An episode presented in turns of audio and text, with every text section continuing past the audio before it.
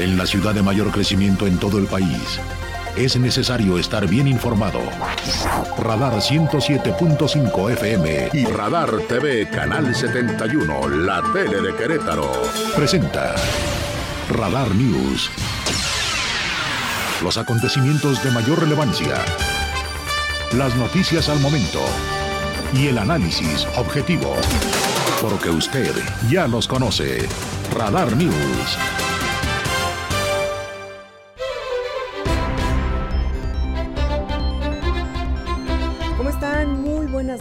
Bienvenidos, bienvenidas, bienvenides a este espacio informativo. Mi nombre es Diana González y después de haber escuchado la programación de la barra de las 7, hoy que es martes, que tuvimos la presencia del alcalde Luis Bernardo Nava Guerrero en Pedro y los Lobos con Pedro Pablo Tejada y Mario León Leiva, periodistas, Mario director del diario de Querétaro. Y bueno, ya sabe, todos los martes un invitado, una invitada o invitados a lo mejor en plural con este grupo de periodistas que van cambiando normalmente cada martes, pero queda siempre la titularidad de Pedro Pablo Tejada. Y bueno, pues estuvo la conversación interesante con el alcalde, ya sabe, todos los martes y de lunes a viernes a las 7 hay diferente programación en la barra de las 7. Yo soy Diana González, gracias por estar con nosotros esta noche.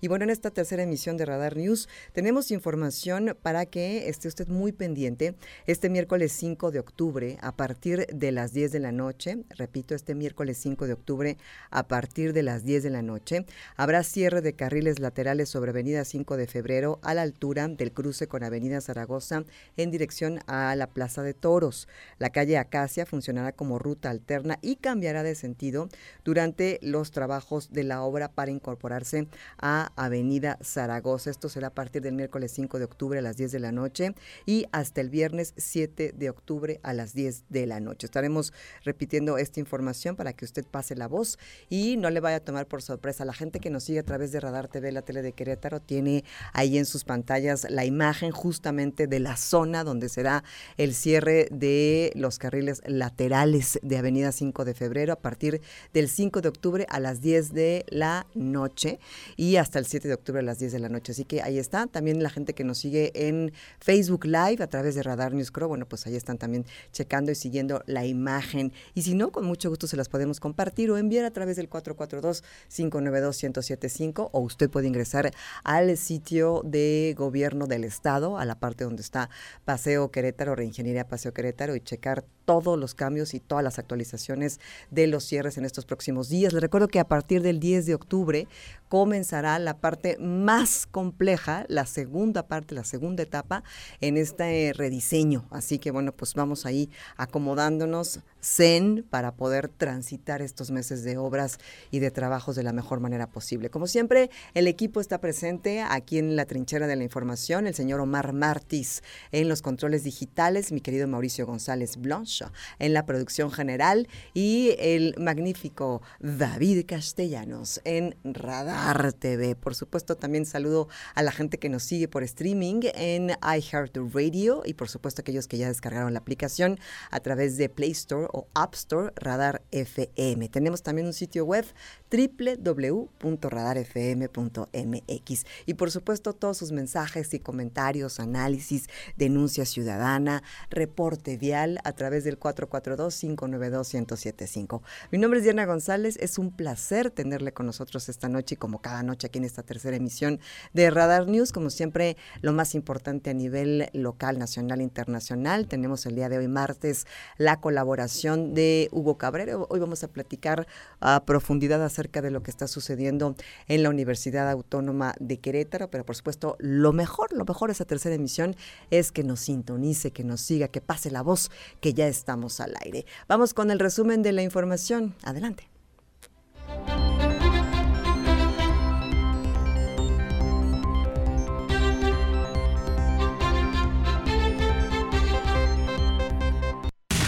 Este es el resumen, lo más importante del día en Radar News.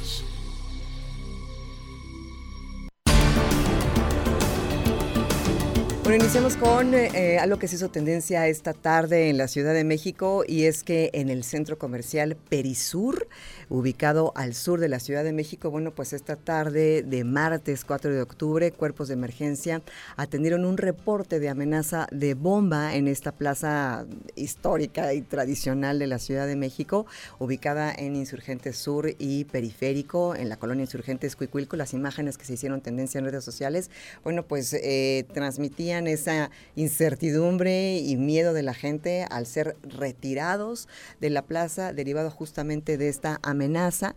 No pasó a mayores, pero bueno, pues se hizo tendencia en las redes sociales. En más información, bueno, pues eh, a 15 días después de que inició un juicio contra el actor Pablo Lail, el protagonista de, eh, bueno, varias películas y novelas mexicanas, entre ellas Mi Reyes contra Godines, bueno, pues un jurado de Miami lo ha declarado culpable por homicidio involuntario. Seguramente mañana muy tempranito mis compañeras Grace Galván y Olivia Lara en las Guajolotas van a eh, entrar a detalle en esta información, pero sí después de esperar eh, un tiempo, esperar varios días después derivado por la pandemia para poder eh, estar en el tribunal en los Estados Unidos y saber cuál sería el veredicto, bueno, pues hoy se ha determinado culpable por homicidio involuntario luego de un altercado de tránsito en 2019 en esa ciudad estadounidense donde este hombre en este conflicto de tránsito se baja, golpea a, otra persona y desgraciadamente derivado justamente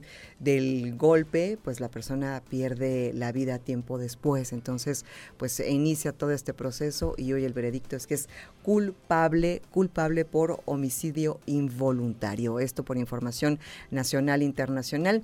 Y nos damos al resumen de lo que se ha generado a nivel local y es que el día de hoy en la segunda emisión de Radar News, mi compañero y amigo, el periodista Andrés Esteves Nieto, tuvo aquí en la cabina una conversación con el doctor Agustín Alcocer Alcocer quien es el abogado del alumno. ¿Se acuerda usted del caso de este joven que fue expulsado de la Facultad de Ciencias Naturales por un caso de sofilia? Bueno, pues estuvo aquí presente y mi querido Alejandro Payán realizó una nota a este respecto.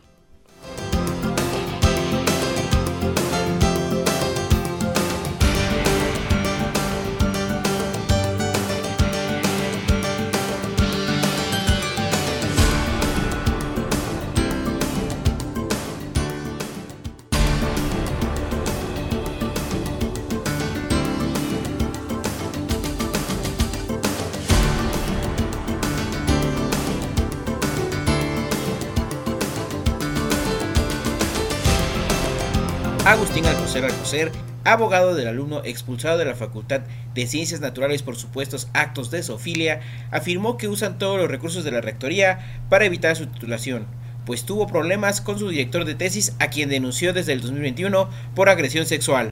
Lo que nosotros queremos hacer notar es que la Rectoría de la universidad, particularmente la rectora, ha utilizado todos los mecanismos y todo el poder que tiene a su disposición para evitar la titulación de un estudiante de excelencia. Este muchacho es el mejor promedio en la historia de la licenciatura en medicina veterinaria. Intentó titularse por tesis para obtener la mención honorífica. Sin embargo, tuvo problemas, como lo comentabas hace un momento, con su asesor director de tesis y optó mejor por titularse por promedio. El abogado afirmó que la UABIC evitó socializar los casos de acoso y abuso sexual contra estudiantes y por lo tanto que fueran fiscalizados ante la Fiscalía General del Estado, por lo que aseguró que la lucha de las estudiantes es válida en la Universidad Autónoma de Querétaro. Para Grupo Radar, Alejandro Payán.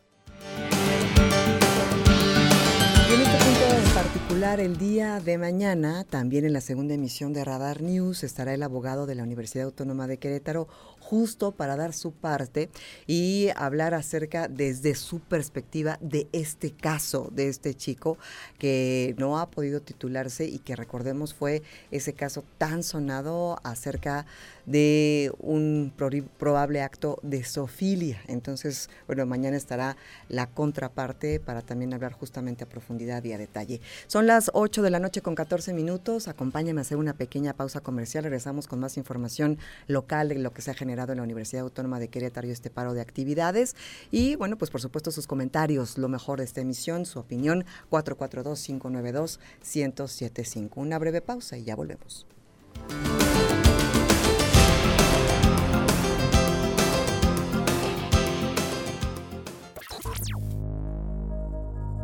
Radar News, la mayor cobertura informativa. No todo lo que se publica es noticia. La información con veracidad está en Radar News. Continuamos.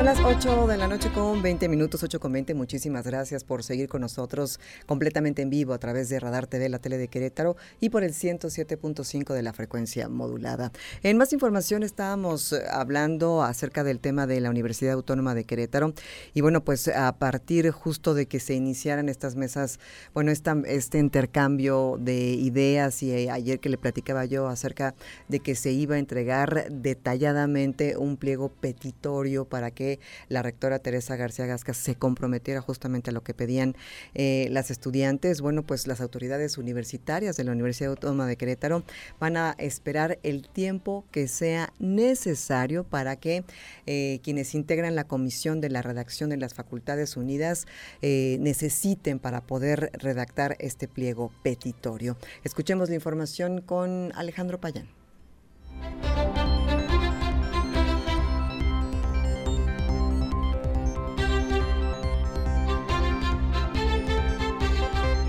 Las autoridades universitarias de la UAC esperarán el tiempo que los estudiantes e integrantes de la Comisión de Redacción de las Facultades Unidas tomen para redactar el pliego petitorio que será la base para integrar un plan de trabajo, afirmó Michelle Villanueva, coordinadora de Igualdad de Género de la UAC. Para que en cuanto tengamos la eh, el pliego petitorio podamos responder de manera inmediata a estas solicitudes. Conocemos un poco lo que eh, los contenidos en esencia de este pliego petitorio, por lo que las mismas y los mismos estudiantes nos han hecho saber eh, bueno, nos han informado a partir de sus comunicados, ¿no? Este, cuáles han sido como los principales, lo que tuvimos el jueves en la reunión eh, de trabajo, el viernes en la segunda reunión de trabajo y un poco lo que ellos han estado expresando a partir de los comunicados y en realidad miramos que mucho de eso eh, es posible cumplirse en la universidad y gran parte también ya está empezando a implementarse y hay otras cosas que ya están implementadas, pero Finalmente, dijo que esta movilización estudiantil brinda la posibilidad de poder llegar a todos los espacios universitarios y a las y los estudiantes para poder acercar estos programas en materia de género y combate a la violencia.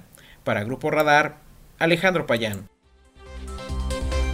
En ese punto, en ese punto, a fin de cuentas, tanto las autoridades universitarias como eh, quienes integran justo esta comisión de redacción, pues están eh, tomándose ese tiempo respetuosamente para poder generar el mejor documento posible y que realmente pues satisfaga lo que se está buscando como objetivo en esta movilización, en donde, bueno, pues las actividades eh, siguen sin eh, tener acción en la Universidad Autónoma de Querétaro después de que desde el viernes pasado se iniciara este paro de labores y bueno, pues siguen, siguen estas, estas movilizaciones y este trabajo de redacción del pliego petitorio.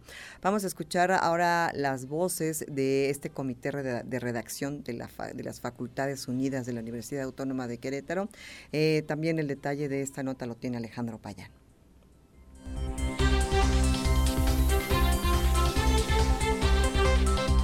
Integrantes del Comité de Redacción de las Facultades Unidas de la UAC afirmaron que tomarán el tiempo que sea necesario para redactar el pliego petitorio que entregarán a las autoridades universitarias, además que ya entablaron canales de comunicación con la Coordinación de Igualdad de Género, la Coordinación de Comunicación Social y la Oficina del Abogado General. Las estudiantes que omitieron su nombre y rostro para evitar represalias por la toma de las instalaciones universitarias leyeron el comunicado. El Comité de Redacción del Pliego Petitorio de Facultades Unidas quiere informarles de forma continua y fuera en el pliego petitorio, donde se, exigen, donde se exigen las demandas de más de 30.000 estudiantes que conforman las facultades y escuelas de bachilleres de todos los campos, por lo que la firma del mismo no ha sucedido. Esperamos su entera comprensión y empatía para con el tiempo y rigor que conlleva el debido proceso.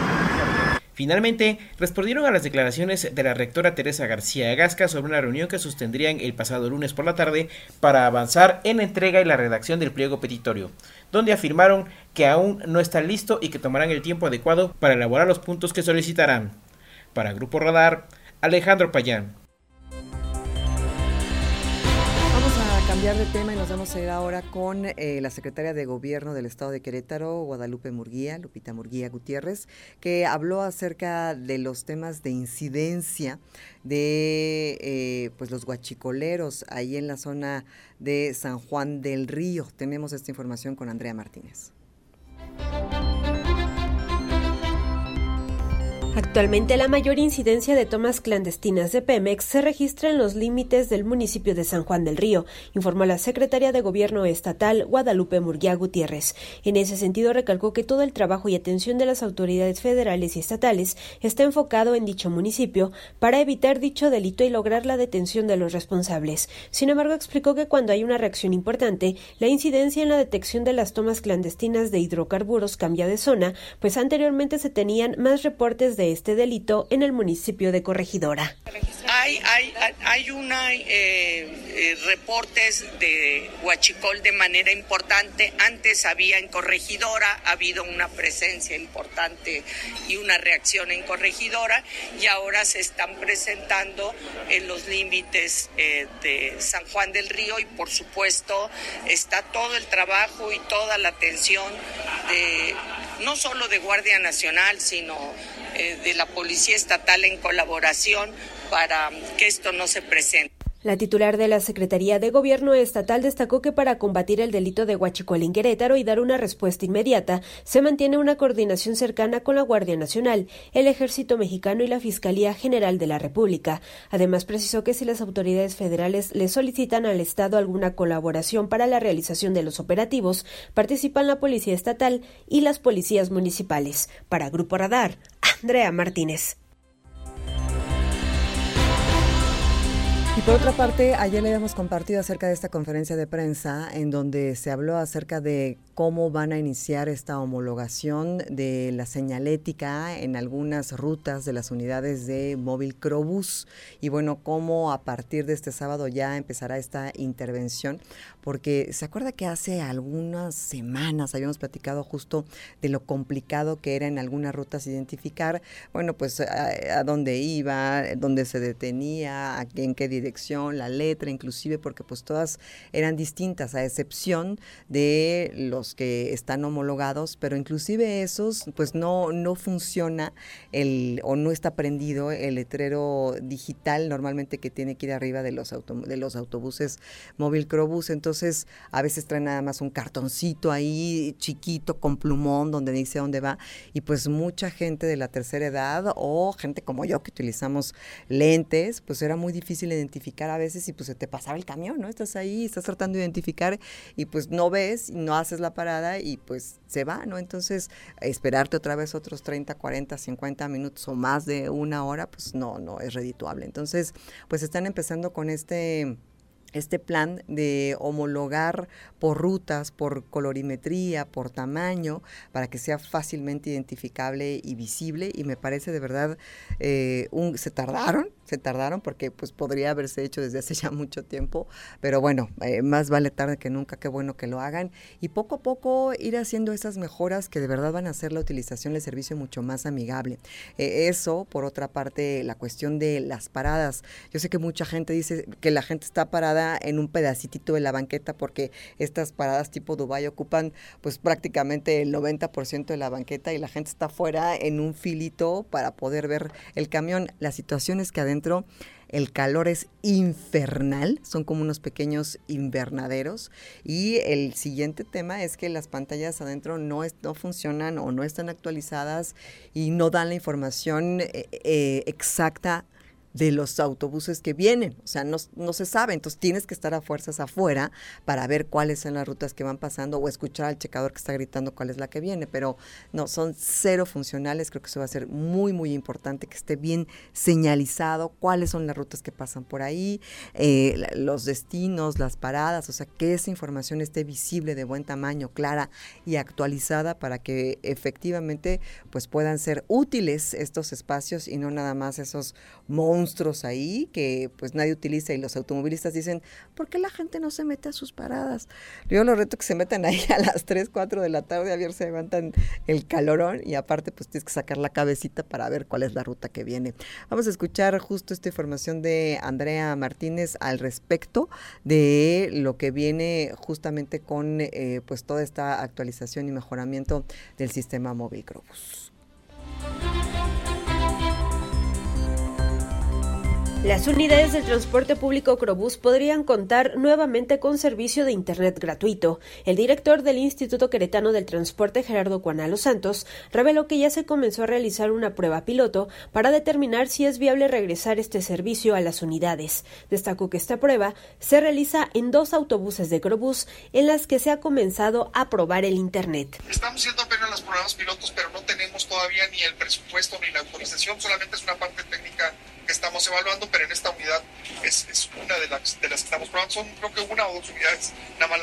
que de Juana Los Santos aclaró que aún no se ha concretado que se vaya a implementar esta herramienta tecnológica, ni tampoco hay un presupuesto autorizado para su operación, por lo que habrá que esperar a que concluya la prueba piloto y con base en los resultados se tomará una definición al respecto. Hay que recordar que en el 2013 fue la primera vez que las unidades del transporte público de la zona metropolitana contaron con servicio de Internet gratuito, programa que fue denominado como Conectate. Para Grupo Radar, Andrea Martínez.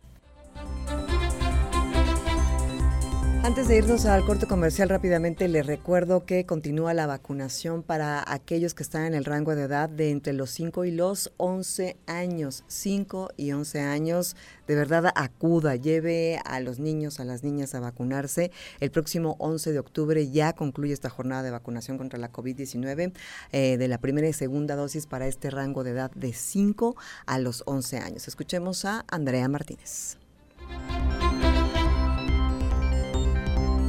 El próximo 11 de octubre concluye la jornada de vacunación contra COVID-19 en primera y segunda dosis para niños de 5 a 11 años de edad residentes en el municipio de Querétaro. Al hacer un recorrido en la sede del Parque Bicentenario, padres de familia destacaron la importancia de continuar con la aplicación del refuerzo para cuidar la salud de sus hijos, particularmente en esta época de frío. Pues sí es importante traer a los niños a que eh, tomen el refuerzo de la vacuna pues para cuidar de su salud. Eh, o sea, quizá una dosis no sea necesaria o quizá ya pasó eh, pues del tiempo en el que podía estar eh, funcionando y pues no está de más reforzar sus defensas para que no adquieran la enfermedad. Digo, como cualquier otra enfermedad y como para completar pues su esquema de, de vacunación, ¿no? Independientemente de si es la enfermedad que le tocó lidiar, pues como cualquier otra, seguir cuidándolos y, solamente completar eso, ¿no? Su, su, esquema de vacunación.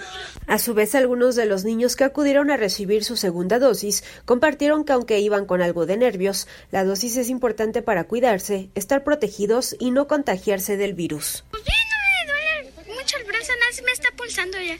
Para cuidarme mi salud, para que no me dé el COVID. Pues me sentí bien. Pues bien, porque nos necesitamos cuidar. Durante la jornada de vacunación se pudo observar una buena logística y también uno que otro niño que gritaba o lloraba porque no quería recibir la dosis. Al final, los menores de edad salían tranquilos pues les regalaban una paleta. La Brigada Correcaminos informó que para una mejor atención hay que registrarse y agendar una previa cita mediante una liga que está publicada en las redes sociales de la Secretaría del Bienestar. Posteriormente se envía al teléfono registrado el día y la hora en la cual hay que acudir para la aplicación de la vacuna así como la documentación que hay que llevar. Para quienes no realicen la cita, también pueden acudir a algunas de las dos sedes disponibles, el Estadio Corregidora o el Parque Bicentenario. Sin embargo, deberán esperar su turno según la disponibilidad de vacuna por día. La vacunación en el Estadio Corregidora concluye este 7 de octubre, mientras que en el Parque Bicentenario el próximo 11 de octubre. Para Grupo Radar, Andrea Martínez. Sí, lleven a los niños y las niñas a que reciban su primera o segunda dosis. Eh, recuerde que la información está ya en la página de Facebook de la Secretaría del Bienestar Querétaro. También está ya abierta la campaña de vacunación de la influenza. Eso hay que checarlo en la página de la Secretaría de Salud de Gobierno del Estado. Vamos a hacer una pausa. Estamos en la tercera emisión de Radar News. Ya volvemos.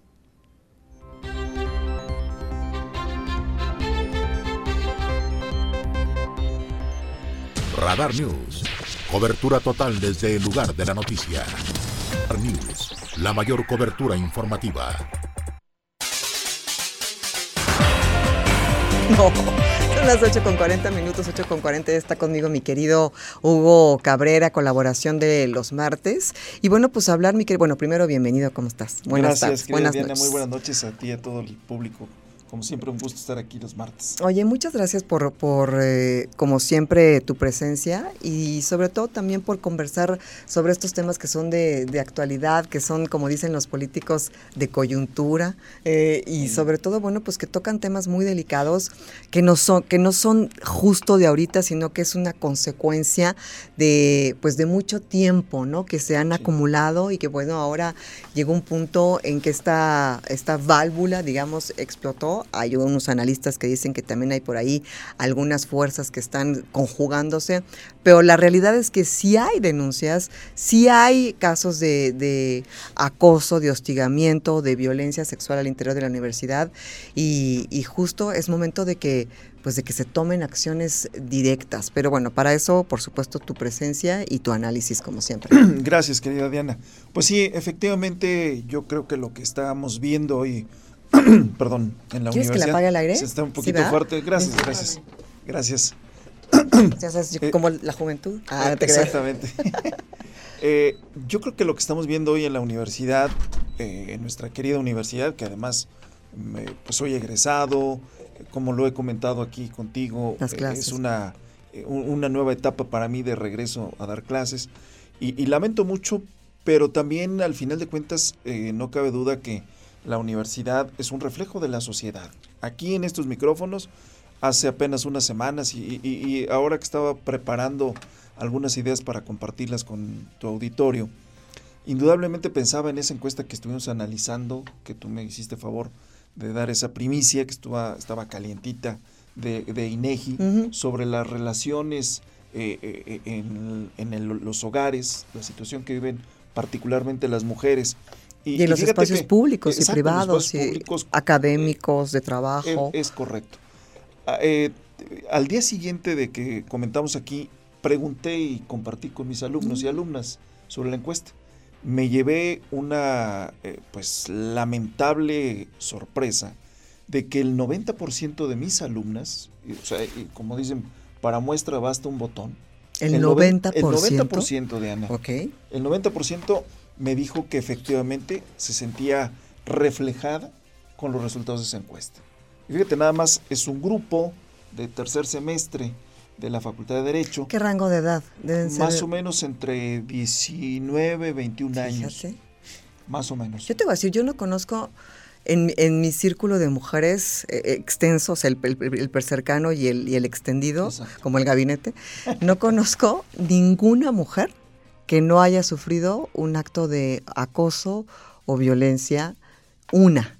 O sea, imagínate, te estoy hablando de un 100%. o sea, todas de alguna u otra manera hemos sido víctimas en menor o mayor medida, en menor o mayor escala de algún tipo de violencia. Es correcto. Y yo creo que lo que estamos viendo con la universidad, pues es precisamente ese, ese reflejo de lo que se está viviendo, de una descomposición del tejido social, eh, yo no tengo elementos para señalar quiénes son los buenos, quiénes son los malos. Me queda claro, como dijiste ahorita, también eh, el, es, un, eh, es un campo de cultivo para que intereses ajenos a la universidad estén ahí, sin demérito, por supuesto, de las acusaciones, de lo e incluso del reconocimiento de las propias autoridades eh, universitarias de, que es legítimo lo que está ocurriendo. Me parece muy interesante, también hay que rescatar que la universidad puede tener un parteaguas respecto a los protocolos, a las políticas que se puedan llevar a cabo para la prevención y, la, el, enfrentar los casos de violencia.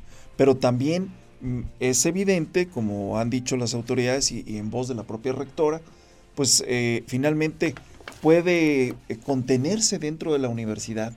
Pero fíjate que esto también lo ligo a, la cuestión de lo que eh, en varias encuestas, en varios sondeos, aquí en Querétaro y en otros puntos de nuestro país, hoy la gente vive con miedo, vive en una situación de impunidad.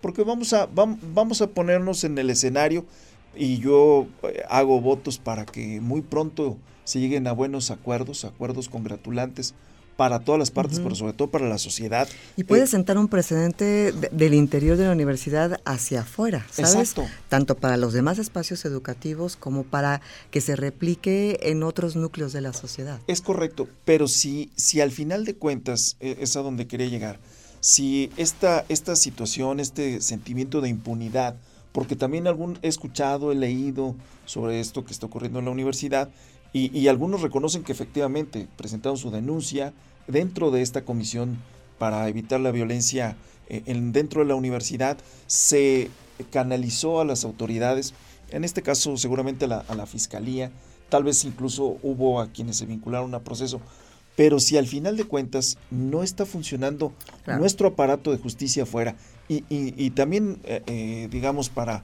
poner a salvo a, la, a, la, Fiscalía del Estado, al aparato judicial de administración y procuración de justicia en el Estado, si el entramado de la justicia finalmente no está ocurriendo o no, perdón, no se están dando los resultados que la sociedad espera, mm. al final de cuentas va a seguir ese, ese sentimiento de frustración dentro de la universidad, va a seguir siendo una, un ambiente en donde muchos y muchas estudiantes, porque también eh, esto, si bien es mayoritariamente sobre las mujeres, pero también el caso que al principio abriste el programa con retomando la entrevista del doctor Alcocer. O sea, yo no, no puedo, insisto, y, soy muy cuidadoso de no tomar partido en esto porque no tengo los elementos y no es mi papel el, ser el juzgador, pero está en el ambiente también esto otro. Y se trata de una persona eh, del sexo masculino que también eh, acusa de, de, violencia sexual. Y, bueno, eh, lo lamentable, por lo menos eh, el dicho de él y de su abogado, pues es de que se han utilizado los instrumentos jurídicos o los instrumentos de la universidad para eh, frenar. Va a ser importante escuchar mañana la versión del, abogado general del Liceo Gonzalo Martínez, que tengo el gusto también de conocer, igual que al maestro Alcocer, al doctor Alcocer, entonces, la verdad es de que sí se tiene que revisar de manera integral todo lo que está ocurriendo. Finalmente, creo que en aras de, de, querer las cosas, haberlas dejado en el, en, el, en el ámbito universitario, la situación detonó y, y, el monstruo salió de la caja y hoy estamos encontrando esto. Yo creo que se tiene indudablemente que revisar eh, el tema de hostigamiento, de acoso, pero también el tema de violencia, porque hay, hay acusaciones sobre gente que entra armada. Sí. O sea, ver cómo está esa situación, porque pues hemos platicado en estos espacios lo que ha ocurrido en otros espacios educativos, especialmente en Estados Unidos, pero también en, en, nuestro país. Exacto. O sea, no, no es un asunto que podemos decir está ajeno, la vinculación que hay con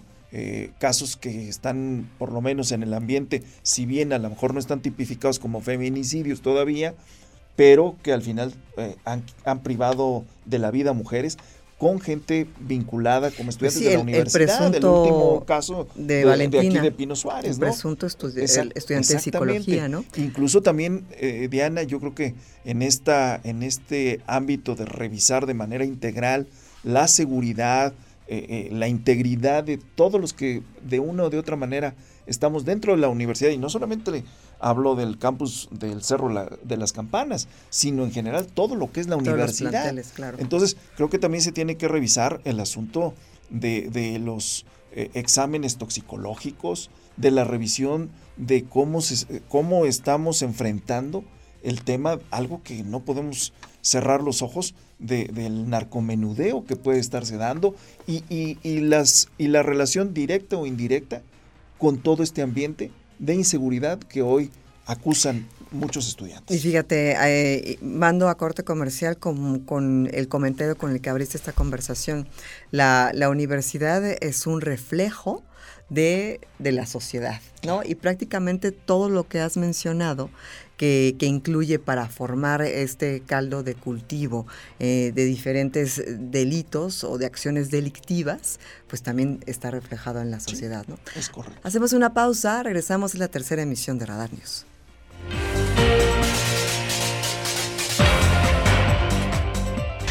Radar News, la mayor cobertura informativa. En transmisión simultánea.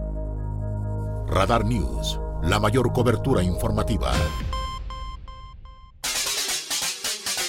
Eh, estamos en vivo platicando en esta tercera emisión de Radar News con Hugo Cabrera, colaborador de los martes, y sobre todo de un tema que nos atañe absolutamente a todos como sociedad, eh, lo que está sucediendo en la Universidad Autónoma de Querétaro, como un reflejo justamente como un microcosmos del macrocosmos que es el Estado de Querétaro y como la representatividad de ciertos actos delictivos repetitivos eh, a, través de ciertos sistemas que no han funcionado y que han permeado eh, a lo largo de toda una estructura de, de, violencia sistemática manifestada en diferentes actos violentos, bueno, pues ahora es un, es un reflejo de lo que también estamos viviendo como sociedad y habrá que, habrá que seguir muy de cerca cuáles son las resoluciones. Actualmente están en esta redacción del pliego petitorio sí. a detalle y bueno, pues ya eh, dijeron que van a permitir el tiempo que sea necesario para que todos incluyan ese pliego petitorio. La rectora está en su mayor y su mejor disposición sí.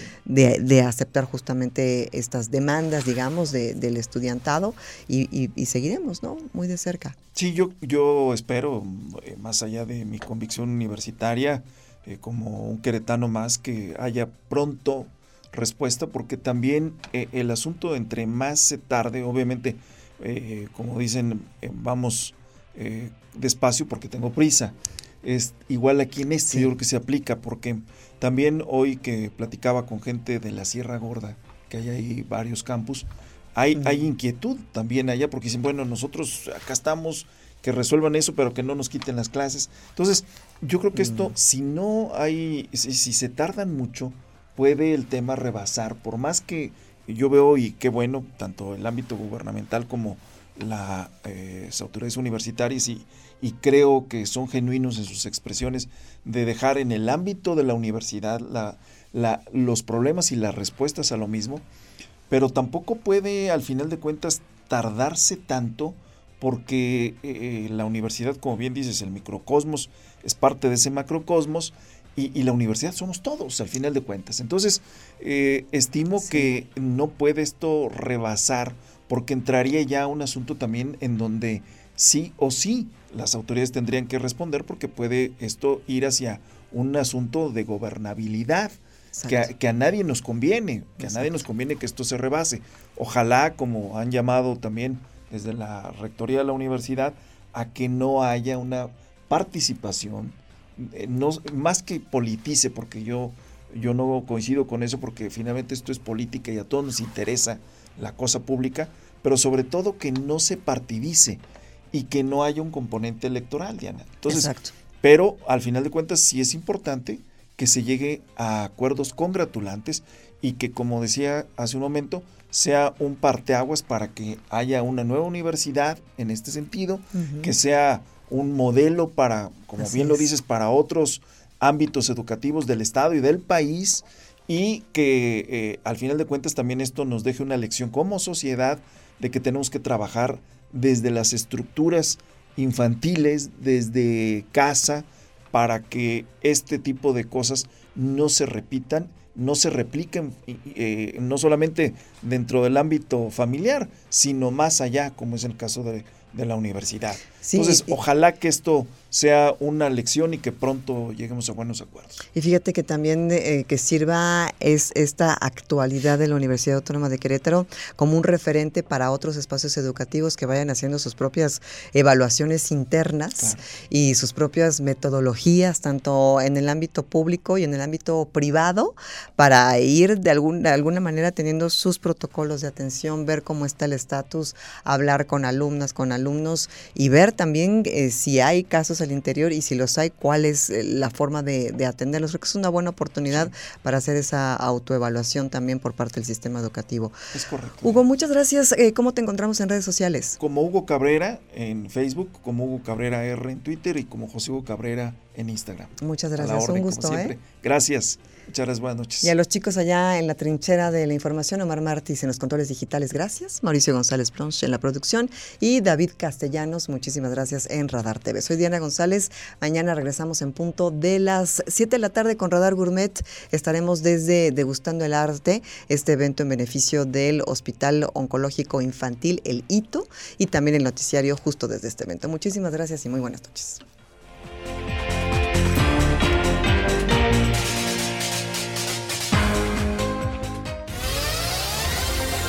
Ahora está usted bien informado.